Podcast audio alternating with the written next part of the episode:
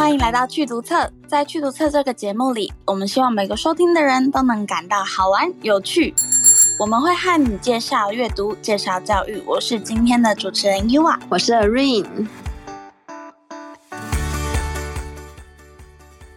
来到这一集趣读册，今天呢，我们要来聊聊常常要面对的问题，就是释放情绪。那聊到释放情绪呢，就会想到小时候，如果情绪满载的时候，身边的人都会说：“哦，好啦，不要哭了。”然后就会赶快把情绪收起来，不然很怕会影响到别人。我觉得真的会很常这样子诶，尤其是我自己小时候是一个特别爱哭的人，然后最常最常听到的一句话就是：“不要哭了，哭又不能解决问题。”然后我真的很想说，我没有要解决问题，我只是想哭。哎、真的，因为如果说你有情绪快要溃堤的时候，这时候你除了哭之外，你现在真的脑中完全想不到任何事情，就是很想要赶快躲起来哭。而且我觉得这就是一个，我觉得时代在进步，观念有跟着在改进，大家现在比较能够理解哭是一种情绪的释放。然后，呃，我自己的理论比较像是，我就会觉得说，你听到好笑的笑话都可以笑了，为什么遇到难过的事情不能哭呢？我觉得这就是一种情绪的释放。嗯，而且我觉得其他人就是呃会说你不要哭了，其实他们有点不知道要怎么样去解决这件事。但其实这个哭泣是不用解决的，就是你只要陪在他的身边就好了。不然你如果跟他说不要哭了，那其实这个讯息就是哭泣是没有帮助帮助的，还会麻烦到别人，那这样就会更难过。没错，因为大家可能对于哭泣，我觉得会有一种像是负面标签的印象嘛，就是笑大家都觉得啊没关系，开开心心的，然后一到哭，真的大家大部分的人都会比较不知所措，所以他们会想要安抚你，不要哭，不要哭。可是有时候其实停止哭泣反而才会内伤吧，就是你的情绪没有正常的被表达出来，然后反而就是会更难过。对啊，而且其实这个内伤是有科学根据的，就是后来我有去看一下，就是那种呃科学新知，然后他就是有在说，其实眼泪的化学成分是有包含压力的荷尔蒙的，像皮质醇啊，还有催乳素，然后所以啊，你就是在压力很大的时候，通常你要快哭出来的时候，都是你已经觉得快要受不了了那个。那个压力在你的身体里面，然后你就需要把这两种压力荷尔蒙释放出来，要不然它会累积。哎，这是我第一次听到压力荷尔蒙，哎，所以它是一种可以，它是一种化学元素吗？还是？对，它算是一个天然的，你身体上会自己累积出来的。它其实是要让你可以有办法在危急的时候可以办法反应过来，所以它会累积。然后，当你会有这样子的情绪的时候，因为情绪对人其实是有帮助的，它是需要让你，嗯、呃，身体有一个有办法去面对你遇到的事情。所以，这个压力荷尔蒙，它虽然是帮助你可以面对，但是它也是累积你身上的压力，你会很不舒服。我刚刚想到的是，哎，所以压力是一个好像可以量化的东西。我们不是会小时候学那个压力量表嘛？就是说，嗯、呃，少少情绪可，呃，少少的压力你可能表现不好，但是在适当的压力其实可以帮助我们表现的还不错。然后小时候就很迷茫，说，哎，到底什么是适当的压力？可是如果有了压力荷尔蒙这个指标性的存在，感觉就可以更清楚的知道自己的压力是多少。因为我觉得其实现代人除了情绪之外，我觉得压力也是大家会常常难以去评估，或者是难以了解到自己其实正陷深陷在一个压力很大的环境当中。嗯，我同意。而且其实像这些东西都可以被量化，诶，像呃，除了哭泣可以释放这个压力荷尔蒙之外，它会排出脑内啡，就是一个天然的止痛药，所以你就可以呃帮助你做情绪上的调节。当我们哭泣的时候，这些东西排出体外，就会有一个，就会感觉，嗯，好像是，好像是好多了。就是你有没有一些经验是，好像崩溃大哭之后，哎，突然觉得，好像也没什么嘛，因为你就是排除了这些压力荷尔蒙，然后你又得到了这个天然的解止痛药，所以你就觉得好像没有那么的不舒服。有，我刚刚就如果回想，就是可能上一次大哭的经验，我就会觉得说，对呀，的确在哭啊，然后你会有一种。肩膀一松，或者是说哭会帮助你转移注意力，你就是会很认真的一直哭，一直哭，一直哭，然后你其实有时候会忘记你刚刚在难过什么，你会很专注在哭这件事情上面，然后我觉得就会把那个压力给哭掉。我觉得的确是会有这种感觉的，而且这种时候你就可以很大声的跟以前的人说，哭哪里没有解决问题，哭就是在释放压力，这就是解决问题的方式啊。对，我真的是这样子。而且上次，我记得我上次大哭的时候，就是嗯。我好像不知道跌倒还是发生什么事，然后反正就很痛，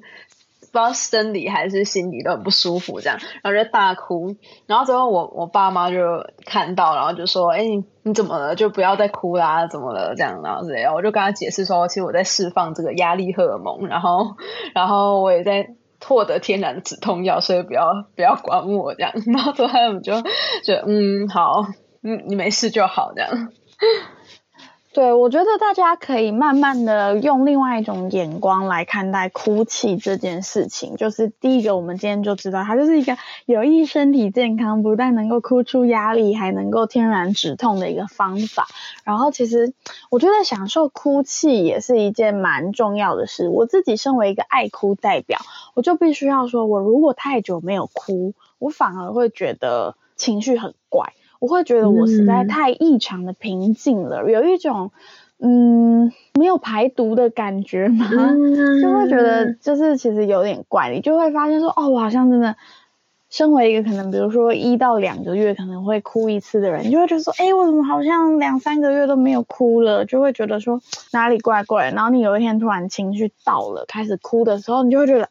通体舒畅。嗯，你是在做一个完整的情绪调节，就是像你这样子，应该是感动也可以哭，然后笑也可以笑到哭，然后难过也可以哭到崩溃，这样，这是一个情绪上的调节。嗯，没错，所以我其实很可以感受到，就是它对于情绪调节的这一点的作用。我觉得大家下次也可以试着在哭完的时候，或是哭泣的时候，认真感受一下。我觉得其实那个调节的感觉蛮明显的。嗯，而且你常常会觉得说，好像大哭完之后，这个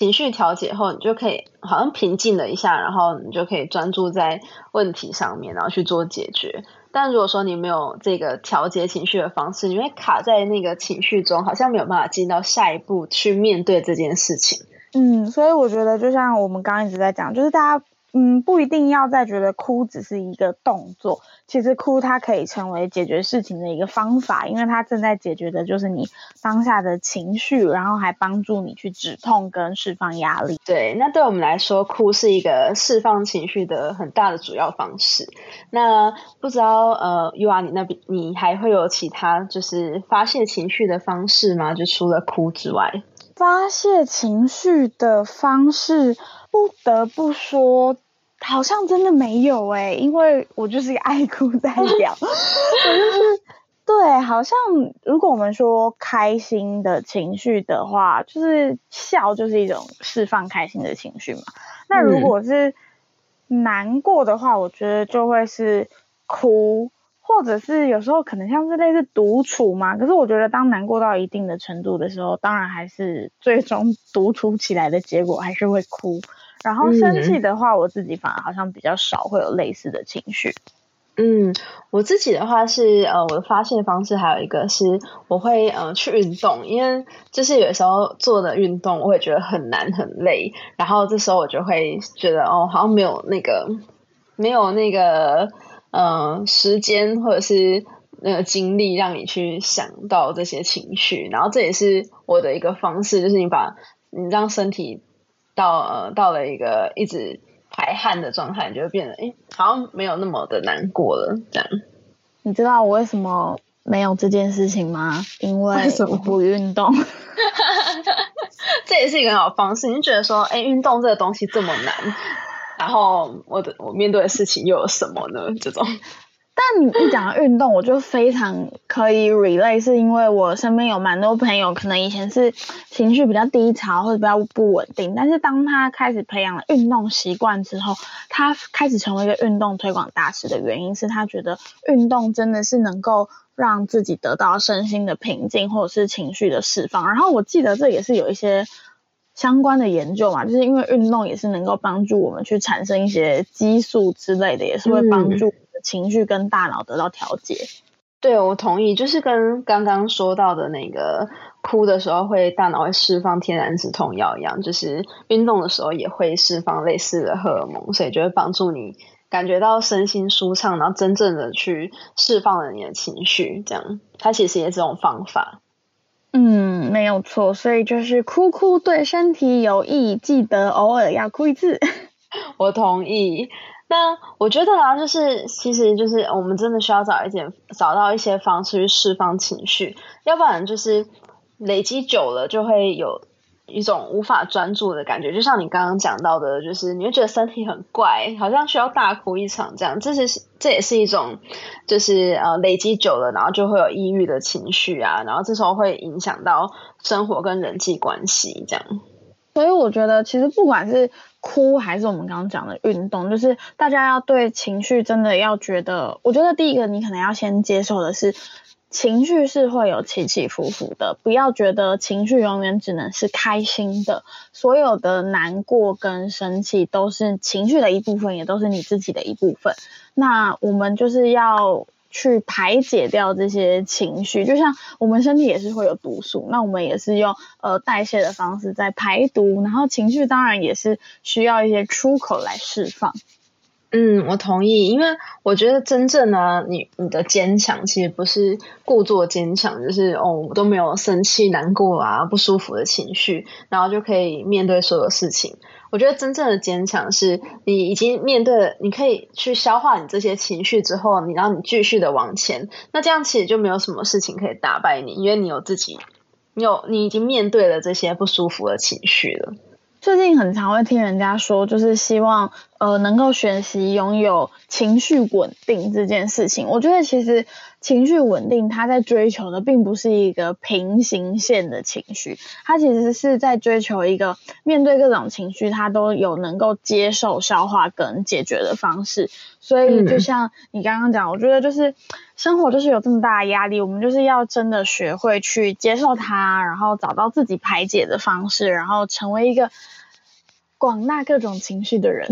嗯，我同意。而且就是我最近会有这个呃想要做这个主题，就是因为我上次在跟我妹聊天，然后之后呃聊一聊的时候，我就提到说，哎，我工作上的同事说他们觉得我情绪很稳定，然后我妹就说，可是你常常就是有一种好像就是情绪很极端的感觉，就是例如说我可能钥匙不见，我可以哭到一个崩溃这样，然后或者是哦就是生气也可以气到不行，然后开心也是开心到很。就是很夸张这样，或者是有时候在家会在家里跳舞，然后我妹就说，可能你都把这些就是释放情绪的这一面，就是在你私底下展现出来了，所以你才可以在你的工作上看起来很稳定。哎，这很合理啊，这就是那种能量守恒嘛，就是看起来很稳定的人，嗯嗯，但其实就是工作占我们生活的三分之一嘛。你三分之一的时间看起来很稳定，其实你是用了三分之二的时间去啊，三分之一因为三分之一在睡觉，你是用了三分之一的时间在调节你的情绪，让它呈现是一个稳定的状态。我觉得非常合理诶，因为毕竟。在工作上面，我觉得面对比较不亲近的人，跟面对亲近或者是私底下轻松的方式，的确会有不同的性格的展现，或者是情绪的展现。对，我同意。好，那刚刚提到的就是像哭啊，或者是运动，然后还有像我刚刚自己在家里跳舞之类的，这些都是很不错的释放情绪的方式。那各位听众朋友都是如何释放情绪的呢？欢迎留言告诉我们哦。今天的节目就先到这边，我们下次再见，拜拜。